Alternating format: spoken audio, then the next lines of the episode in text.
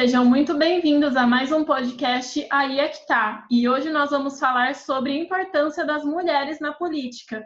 Mas, enfim, por que, que esse é um assunto que é tão discutido? Bom, é, não é novidade que as discussões sobre feminismo, empoderamento feminino, estão sendo cada vez mais colocadas em pautas na nossa sociedade.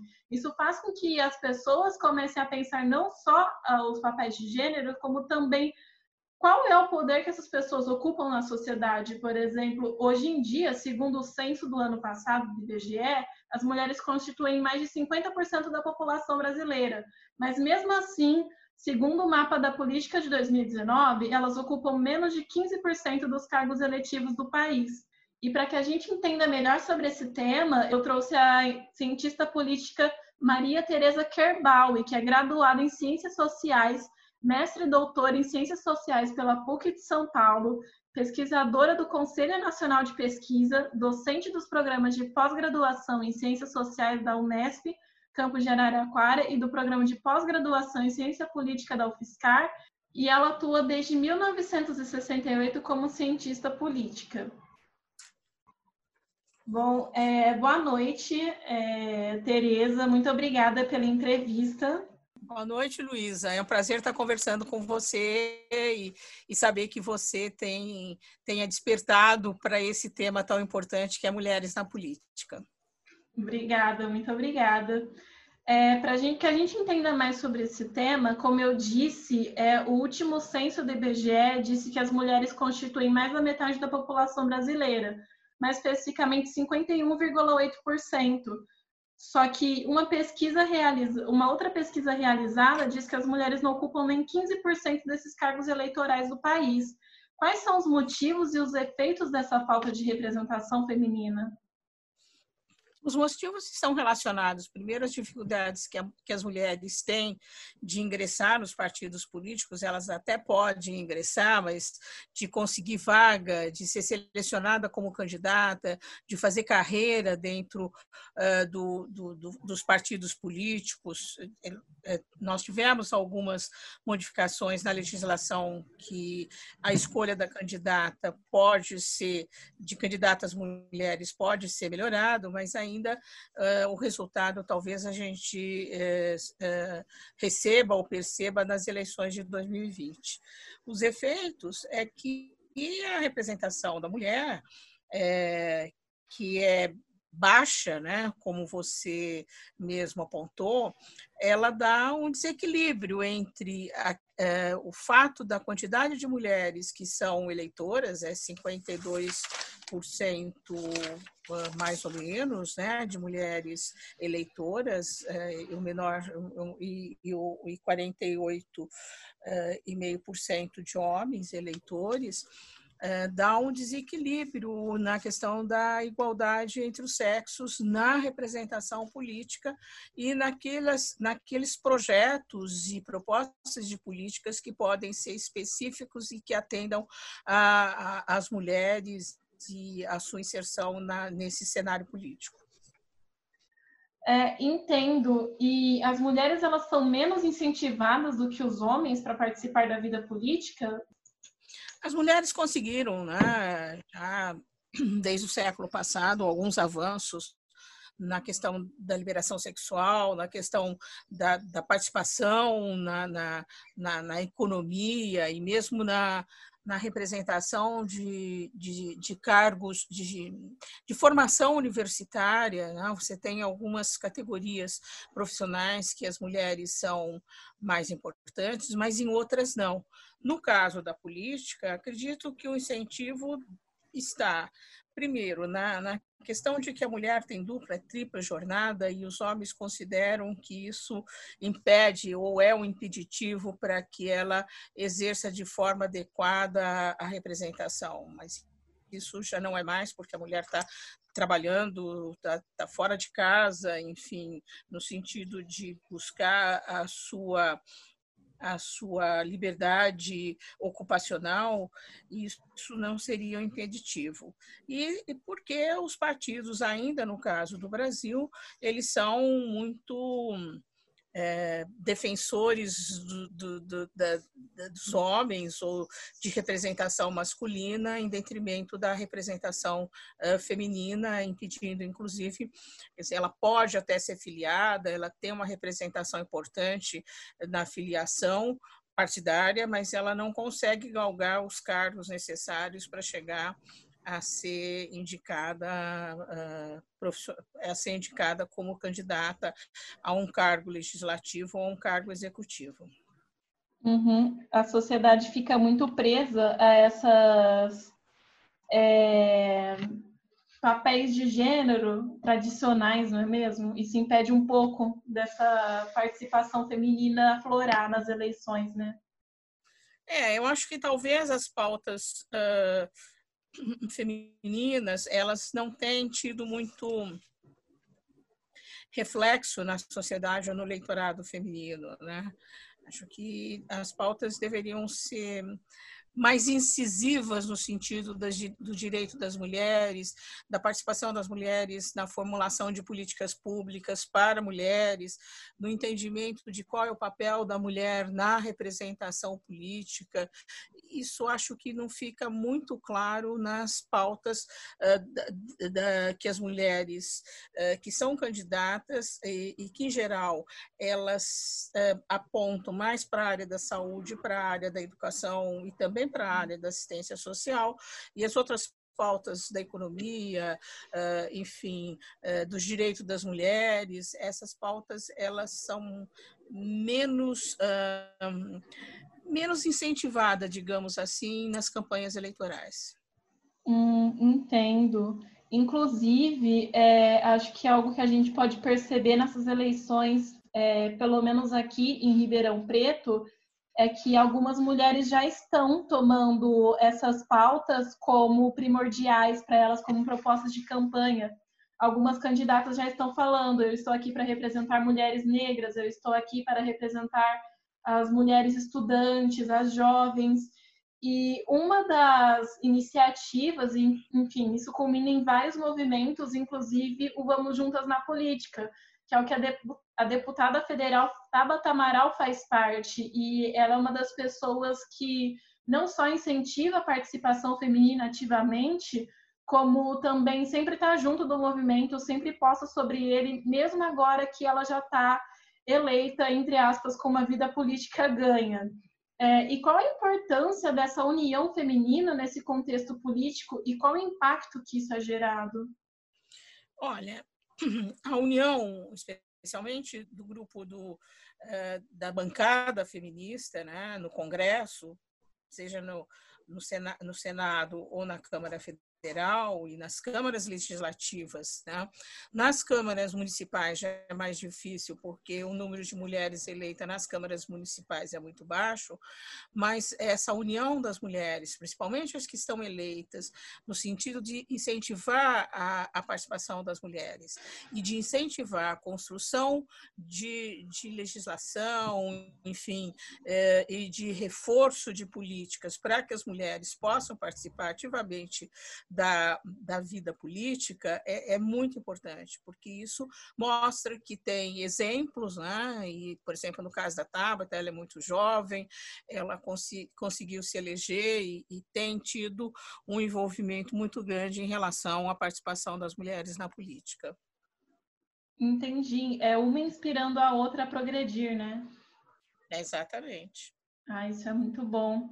E, bom, a gente já sabe que tem as candidatas que acabam uma apoiando a outra, mas tem algumas medidas no âmbito federal para apoiar a candidatura e também a permanência dessas mulheres nos partidos políticos?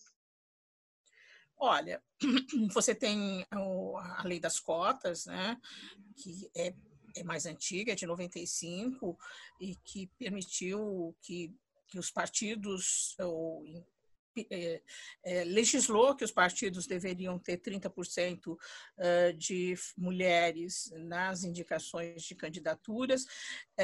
O resultado da lei das cotas não, acabou não sendo o mais promissor, porque o número de mulheres eleitas, né, desde esse período até a eleição de 2016, foi muito baixo. É, é, subiu, mas é, aumentou, mas o aumento é pouco significativo é, diante do número de mulheres eleitoras. Né? É, mesmo com é, a determinação né, do, do, do Tribunal Superior Eleitoral de que 30% das, das, das cotas de mulheres deveria ter o apoio do partido do fundo do fundo partidário né que é um fundo que o partido recebe para poder é, desenvolver as candidaturas isso também não deu o resultado esperado né? Uh, e, e, aí, uh, neste ano, foi aprovado também pelo Supremo Tribunal Superior, a, super, pelo Tribunal Superior Eleitoral, de que as, as, as mulheres deveriam é receber 30% do fundo eleitoral. Uma coisa é o fundo partidário, outra coisa é o fundo eleitoral. Esse fundo eleitoral, prática, eh, necessariamente deveria é, ir 30% para as mulheres, tanto que o número de mulheres candidatas neste ano aumentou muito. Tem uma questão que também foi legislado que deveria ter cotas para negros. Né? Então, houve uma divisão de 30% para as mulheres e dos 70% entre homens e mulheres deveria, desculpa, 70% entre homens deveria ser é, dividido uma parcela para uh, os, os homens que se declararam negros, os homens e mulheres que se declararam negros.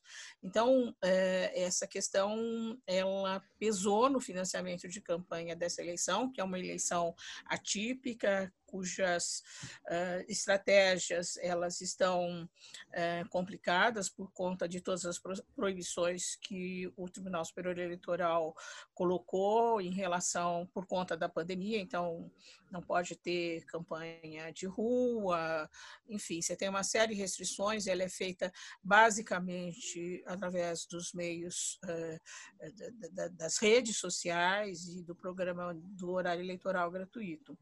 Então, o resultado deste, deste dessa decisão sobre financiamento de campanha é, só pode ser avaliado depois dos resultados finais dessa campanha de 2020, por conta das restrições uh, de campanha que também foram, uh, foram uh, regulamentadas pelo Tribunal Eleitoral, Superior Eleitoral.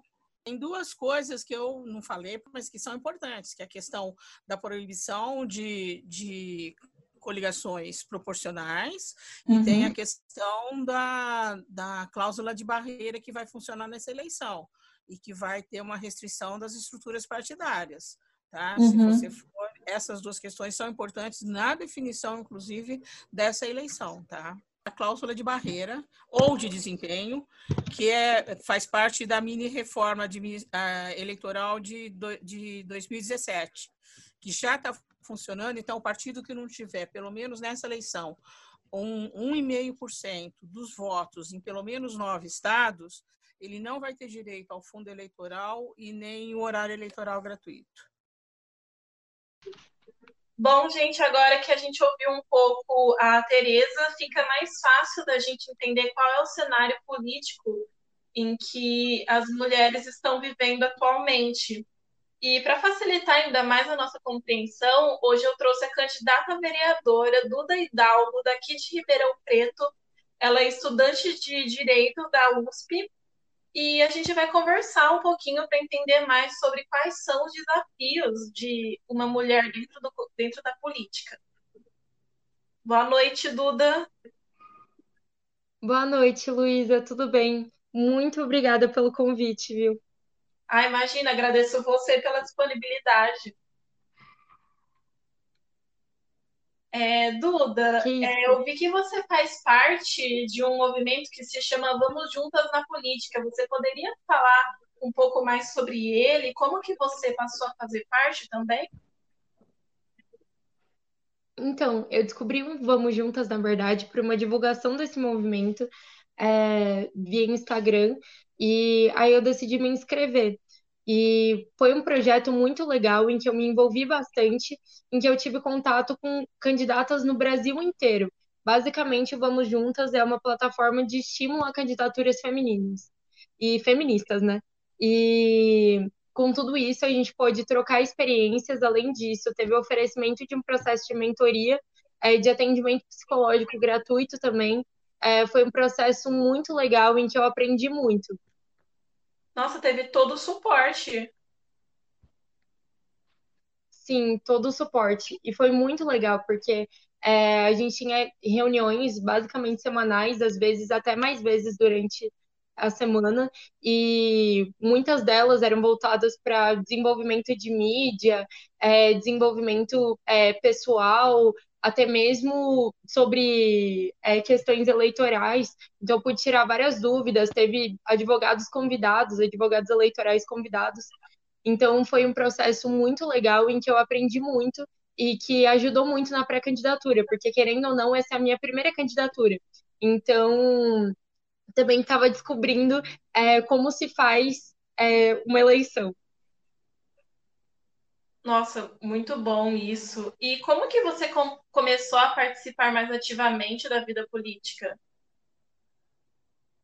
Então, eu fui me descobrir politicamente quando eu entrei na faculdade.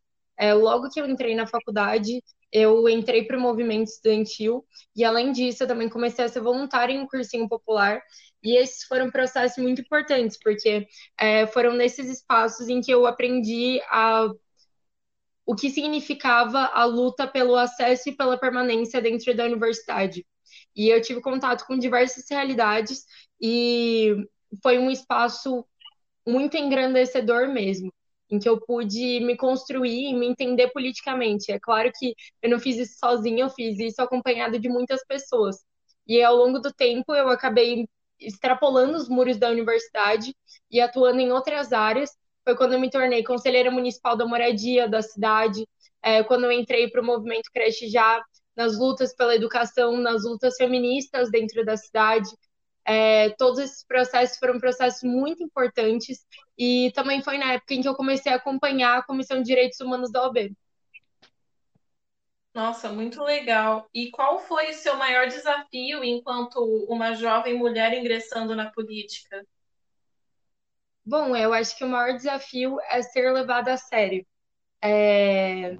Eu acho que poucas pessoas entendem, assim, é, é muito difícil da gente ver mulheres dentro da política. Em Ribeirão Preto é difícil a gente ver progressistas dentro da política. E aqui a gente está falando é, de mim, que sou uma mulher jovem progressista. Então, imagina a dificuldade de se colocar. É... E eu acho que a gente, enquanto mulheres e enquanto jovens também, é muito antes de as pessoas ouvirem quais são as suas ideias ou é, delas simplesmente quererem te ouvir, elas questionam sobre quem você é, o que você está fazendo, é, questionam sobre a validade do que você está fazendo.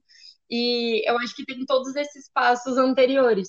É, e justamente porque, querendo ou não, eu estou tentando ocupar um espaço que é um espaço que é tradicionalmente ocupado por pessoas com um perfil muito diferente do meu. É, hoje em dia, você olha desde é, da Câmara dos Vereadores até o Congresso Nacional e são espaços repletos de homens brancos héteros de meia idade. É, e essa é longe de ser a minha realidade. E eu acho que isso gera um certo incômodo e um desconforto, mas não só isso. É, muitas pessoas é, de cara invalidam tudo que você tem a dizer antes de você dizer isso. Porque, ah, você é jovem demais, ai, você é só uma menina, é, um dia você vai mudar de opinião sobre isso. E eu acho que não é bem assim. Nossa, total. É, eu acho que isso as pessoas sentem no geral, mas a pressão você estando dentro da política deve ser ainda maior, né?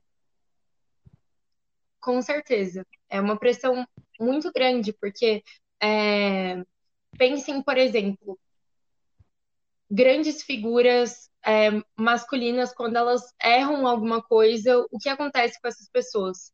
Agora, pensem em grandes figuras femininas, quando elas ocupam esses espaços. É, um mínimo erro já é um, uma grande coisa. É... O mesmo aconteceu, por exemplo, imagina se a Dilma, enquanto ela era presidenta, é, tivesse publicado no Twitter um comentário dizendo o que era Golden Shower, entendeu? Não. É o que teria acontecido com a Dilma. É Exatamente. É, é, muito mais difícil de se colocar. As pessoas, é, infelizmente, hoje em dia ainda tem pessoas que acreditam que o machismo não existe. E isso é uma das coisas que é uma manutenção do machismo, querendo ou não é, por não ser combativa essa realidade, né? Mas sim, o machismo existe, ele é estrutural e ele também está dentro da política. E se o machismo não existisse, com certeza a gente teria mais mulheres ocupando espaços de poder dentro da nossa sociedade, mais mulheres ocupando cargos políticos também. Uhum, sim, você mencionou em um momento da entrevista que é, gerava até um certo desconforto você sentiu falta é, de referências de outras mulheres como você dentro da política? Eu senti falta, porque são poucas. São poucas as mulheres que estão dentro da política e também são poucas as mulheres que é, estão tentando entrar na política ainda hoje. Infelizmente, a gente ainda é, tem muitos partidos que ficam se limitam, né, ao limite das cotas eleitorais, e eu acho que hoje em dia, mesmo depois de mais de 20 anos da implementação das cotas eleitorais, a gente ainda tem uma grande dificuldade de inserção das mulheres na política. É, até porque se implementou cotas eleitorais, mas não cotas de eleitas, né? E a política continua se resumindo à manutenção do interesse de poucos, é, apesar da enorme diversidade que a gente tem na nossa população. Então, eu senti muita falta de ter figuras políticas é, em quem eu pudesse me espelhar. Até mesmo aqui dentro da cidade. Poxa, em Ribeirão Preto, hoje em dia, a gente tem uma única mulher dentro da Câmara, e em toda a história de Ribeirão, a gente só teve oito mulheres eleitas. É muito pouco. Nossa. Considerando que, assim, é, hoje em dia a gente tem 27 vereadores na Câmara. Sim, é uma situação que quando, quanto mais a gente para para pensar, quanto mais a gente estuda, parece que mais incrédulo a gente fica, porque a gente fica pensando, nossa, é, o Brasil, metade da, mais da metade da população é composta por mulheres, e onde estão essas mulheres? Por que, que elas não participam? Às vezes até não se engajam tanto conversando sobre política, algo que na verdade já está até mudando por conta das discussões feministas, né? representatividade importa e eu acho que é uma infelicidade que hoje em dia a gente não tenha tantas mulheres na política assim. Eu acho que é uma infelicidade que a gente não tenha tantos negros, tantos LGBTs é, e isso de fato é um descompasso muito grande entre o que as pessoas que dizem que nos representam, né, o que são os representantes do povo, os ditos políticos são, é, e o que a nossa sociedade de fato é. E aqui a gente está falando de desigualdade, não só desigualdade de gênero, mas desigualdade racial, desigualdade social também. É qual é a classe das pessoas que estão ali hoje? Sim, verdade. E dito tudo isso, você considera que o ambiente político é saudável para essas minorias? Não, na verdade não. É, assim como a gente estava falando do incômodo, isso se acentua muito mais à medida que essas pessoas de fato ocupam esses espaços, é, que tradicionalmente não são ocupados por essas minorias, diga-se de passagem. E isso faz com que, por exemplo, mulheres sofram diversos ataques. De que aconteceu com, assim, é caso de deputada sendo chamada de a tia do café, é, de quantos presidentes você já viu é, eles fazendo um, uma matéria em uma revista de fofoca desconstruindo o look do Bolsonaro, por exemplo. Quantas vezes você já viu Nossa. algo do tipo acontecendo? Agora, quantas vezes que você viu sobre uma mulher é, que estava ocupando um desses espaços é, criticarem a maneira que ela se veste, a maneira que é, o cabelo dela está ajeitado, ou se ela passou maquiagem ou não? É, quando a gente integra uma minoria, as pessoas estão muito mais preocupadas com outros fatores do que só o que você tem a dizer. É, o que você tem a dizer inicialmente já tem alguma resistência. E eu acho que essa é a dificuldade que a gente tem. A gente precisa fazer com que é, esses espaços eles sejam cada vez mais plurais e que isso não seja tido como algo anormal, entendeu? É, isso é algo como uhum. deveria ser. Sim, completamente. E você mencionou agora sobre espaços plurais, bate até com a próxima pergunta que eu ia fazer para você. É, muitas vezes as pessoas, quando entra uma minoria nesses espaços de poder, é, geralmente uma minoria só porque é difícil, essa pessoa acaba virando representante de todo mundo. Por exemplo, no jornalismo, a Maju é a apresentadora negra que tem mais expressividade no Brasil, então ela acaba se tornando uma referência para todas as mulheres negras do Brasil. Só que as mulheres negras, elas são muito diferentes também umas das outras, assim como mulheres brancas, mulheres de várias etnias, porque essa questão da pluralidade. Você acha que é, uma candidata só é capaz de representar todas as mulheres? Não. E não é capaz de representar todas as mulheres. Por isso que a gente precisa de mais mulheres, mais mulheres que representem mais mulheres, a fim de a gente conseguir expandir esse perfil que está sendo representado. É, eu sou uma mulher, eu não represento todas as mulheres. E eu tenho medo desse tipo de afirmação, de eu sou uma mulher e eu represento todas as mulheres, de a gente cair naquela primeira lógica feminista de um feminismo universal, que na verdade é, o feminismo nem sempre foi comprometido, por exemplo, com a pauta abolicionista. É, o feminismo nem sempre foi um feminismo para todas as mulheres, apesar de dizer que era. E eu acho que nós, enquanto mulheres, somos diversas, somos mulheres no plural e não só um, uma ideia universal de mulher. E eu acho que ninguém tem a capacidade de representar todo mundo. Eu acho que existem pessoas que representam uma maior parcela, ou enfim. É, mas eu acho que a gente precisa de mais pessoas ocupando esses espaços. Eu sou uma mulher, mas eu sou uma mulher cis. Eu não represento as mulheres trans. E eu acho importante pontuar esse tipo de coisa. Porque, na verdade, o que a gente precisa é que esses espaços eles sejam mais ocupados por outras minorias também, de modo que um dia a gente tenha uma Câmara, é, seja dos vereadores, de deputados, um Congresso Nacional, um Senado, enfim, é, que seja mais representativo, que a gente tenha. É, por que, que a gente não tem uma governadora mulher também? É, por que, que a gente não tem é, demais políticos que representem outras parcelas da população? Eu acho que a dificuldade que a gente tem hoje é que a gente tem uma grande concentração em uma só parcela da população. Eu não acho que é ruim a gente ter homens dentro da Câmara. Eu acho ruim a gente ter só homens dentro da Câmara.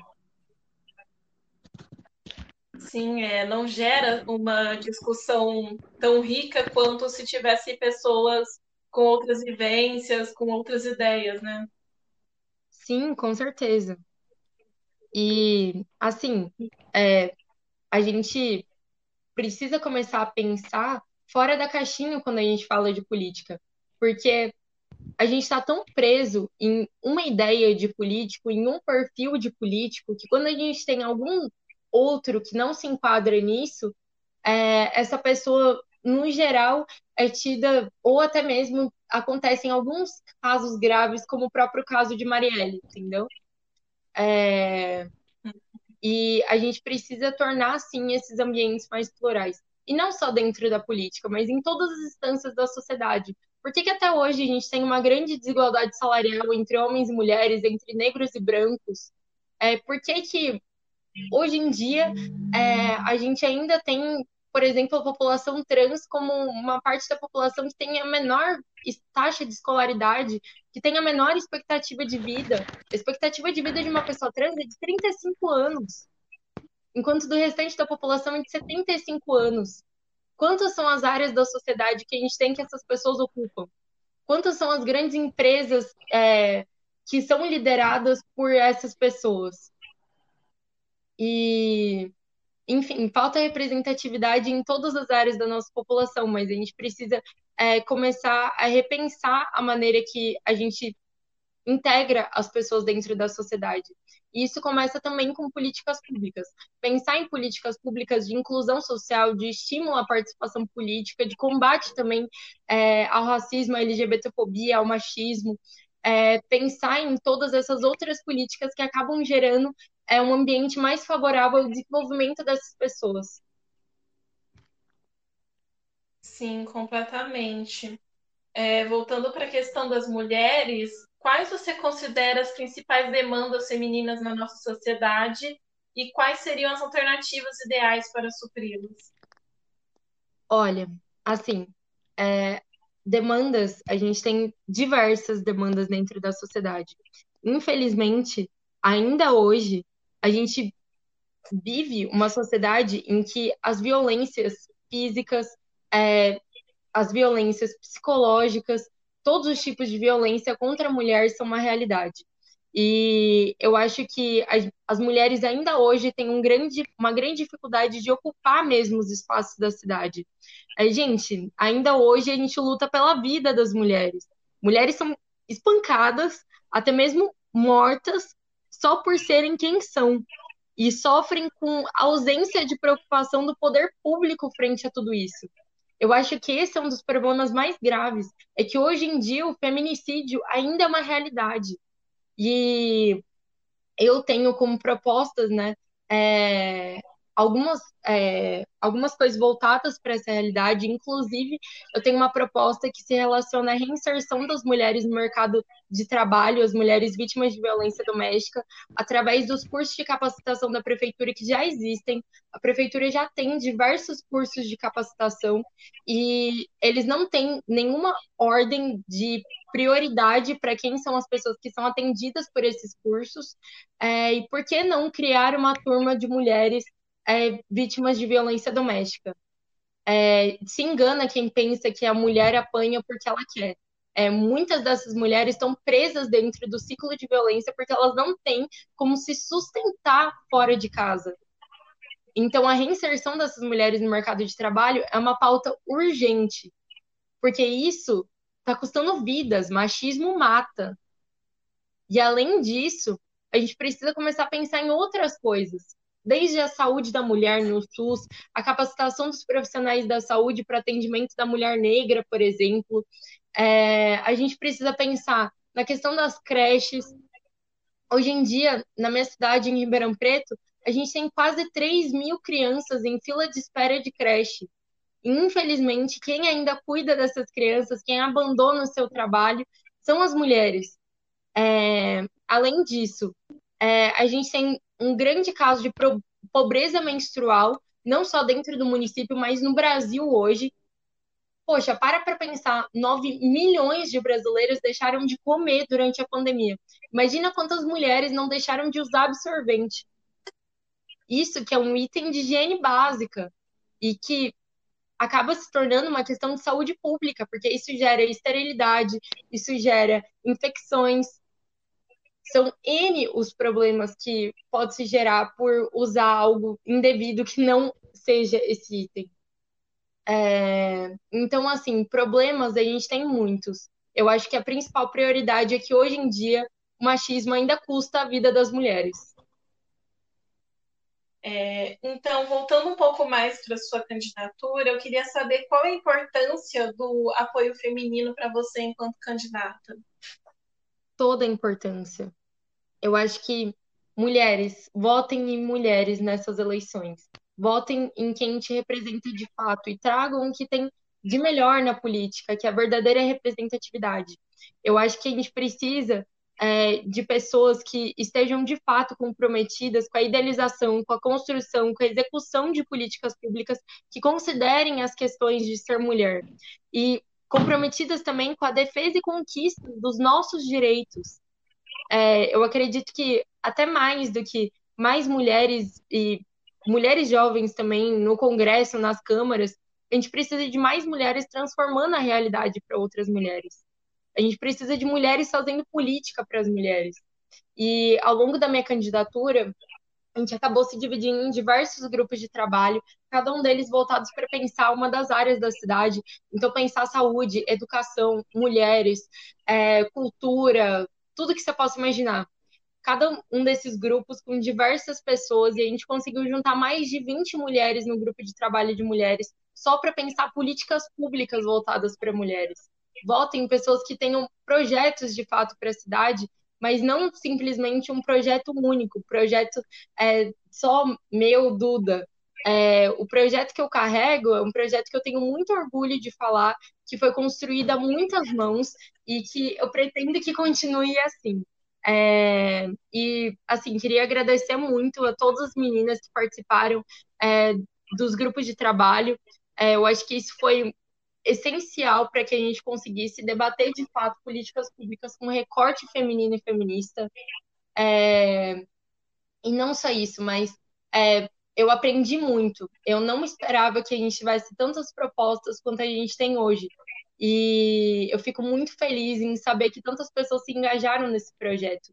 Porque no fim, isso acabou se tornando um, um grande movimento de pertencimento à cidade, das pessoas entenderem que a gente pode sim debater buraco na rua, que a gente pode debater a falta no sistema de saúde, que a gente pode debater por que, que um terço das escolas de Ribeirão Preto tem alvará de funcionamento e o restante não.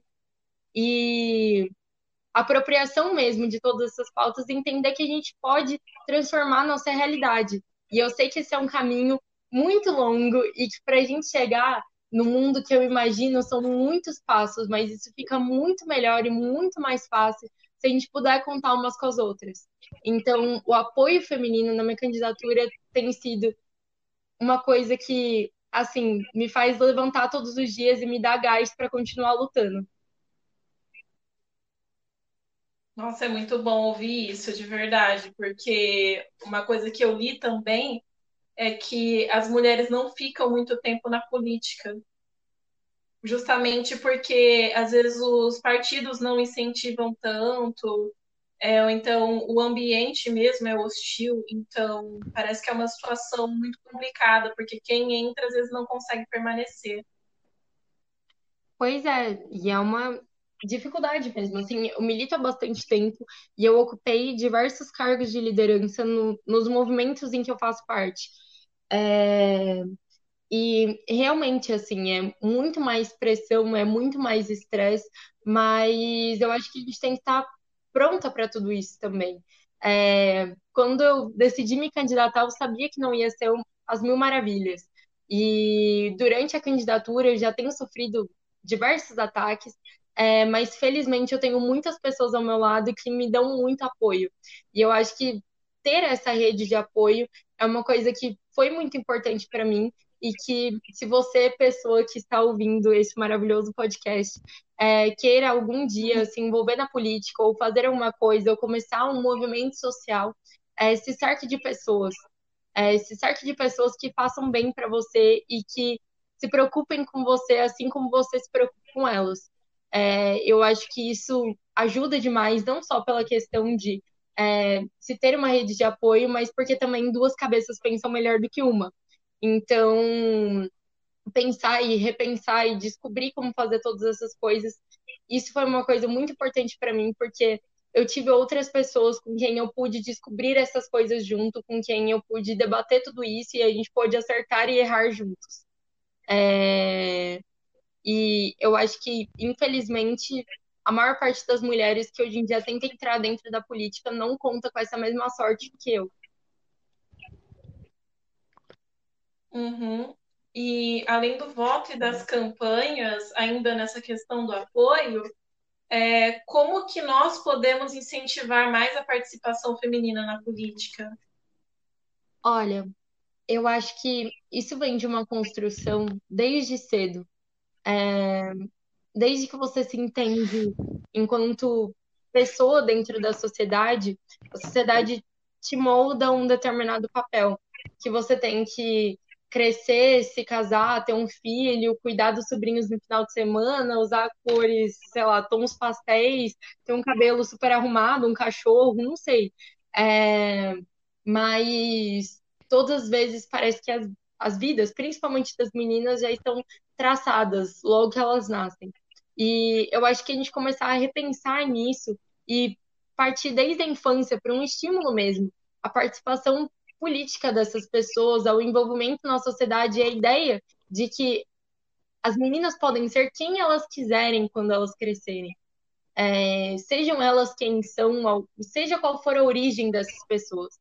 Mas eu acho que esse estímulo é, e esse entendimento, essa construção desde pequeno, isso é uma coisa muito importante. Felizmente, eu, eu cresci em um ambiente em que é, meus pais me ensinaram muito que eu tinha que ser independente, que eu tinha que ser dona de mim mesma e que eu podia ser o que eu quisesse. É, mas eu sei que essa não é a realidade da maior parte das pessoas. E isso foi uma das coisas fundamentais para eu querer me envolver também é, em todos esses espaços que eu passei a ocupar, é, para eu querer me envolver na política hoje em dia. Eu acho que essas foram coisas que me construíram enquanto ser humano. E isso vem também de é, diálogos de políticas públicas, divulguem iniciativas femininas também, é, deem apoio a outras mulheres, criem uma rede de esporte, mesmo você não conhecendo a pessoa, divulga a candidatura de uma mulher, sabe? É, para além do seu voto, para além da campanha, fortaleça iniciativas femininas, iniciativas até mesmo é, ONGs feministas, e ou crie seu próprio projeto. Eu acabei criando um projeto que se chama Encontro Feminista e todas as semanas é, a gente se junta, é um grupo que tem acho que mais de 200 mulheres hoje em dia, mas todas as semanas a gente se junta virtualmente, porque acabou surgindo durante a pandemia, e a gente debate um capítulo de um livro que a gente leu, ou a gente debate algum texto, algum tema, ou algo sobre as nossas vidas, ou a gente organiza alguma iniciativa, um bazar feminista, e, enfim. É, participem de todas essas iniciativas, divulguem elas, é, busquem entender o que as mulheres da sua cidade estão fazendo para se emanciparem enquanto mulheres. Nossa, muito legal ouvir tudo isso, Duda. Infelizmente, a nossa entrevista já está acabando. Teria bastante, muito mais coisa para discutir sobre o assunto, mas às vezes o tempo do podcast não permite também. Então, muito obrigada por essa fala sua e por essa entrevista. Imagina, muito obrigada a você pela oportunidade. Desculpa falar demais, eu sei que eu falo muito. ah, não, é até melhor assim que daí a gente nem a gente nem vê o tempo passar. É coisa importante, não tem problema. Este podcast foi gravado antes das eleições municipais de 2020. E no dia 15 de novembro, nossa entrevistada Duda Hidalgo foi a candidata vereadora mais votada dentre as mulheres e a mais jovem a assumir este cargo na história de Ribeirão Preto. Em 2021, junto com a Duda, teremos Glaucia Berenice e Judete Zilli, representando as Ribeirão Pretanas no Legislativo. Ainda não temos informações sobre os vereadores suplentes. O Aiaquitá é produzido por estudantes dos cursos de jornalismo, publicidade e propaganda e audiovisual do Centro Universitário Barão de Mauá, em Ribeirão Preto. Os três cursos são coordenados pela professora Carmen Justo. Essa temporada é resultado de uma oficina de produção de podcasts e checagem de fatos, cujo professor responsável é o Alberto GP Oliveira. A produção, roteiro, apresentação e distribuição do programa nas redes sociais foi feita por mim, Luiz Araújo. Já a edição do programa foi feita por Nicolas Trivilato. A publicação dos episódios fica por conta de João Vitor Marques e Álvaro Momenso. A identidade visual e o design gráfico levam a assinatura de Nicolas Guerreiro. Você pode ouvir o Aí é que tá no site jornalismo.barãodemauá.br, no Spotify e no seu tocador de podcasts favorito, como Google Podcasts, Apple Podcasts, Pocket Casts, entre outros. Nos aplicativos é possível nos seguir para ser avisado da publicação de novos episódios. Muito obrigada pela audiência e até o próximo Aí é que tá.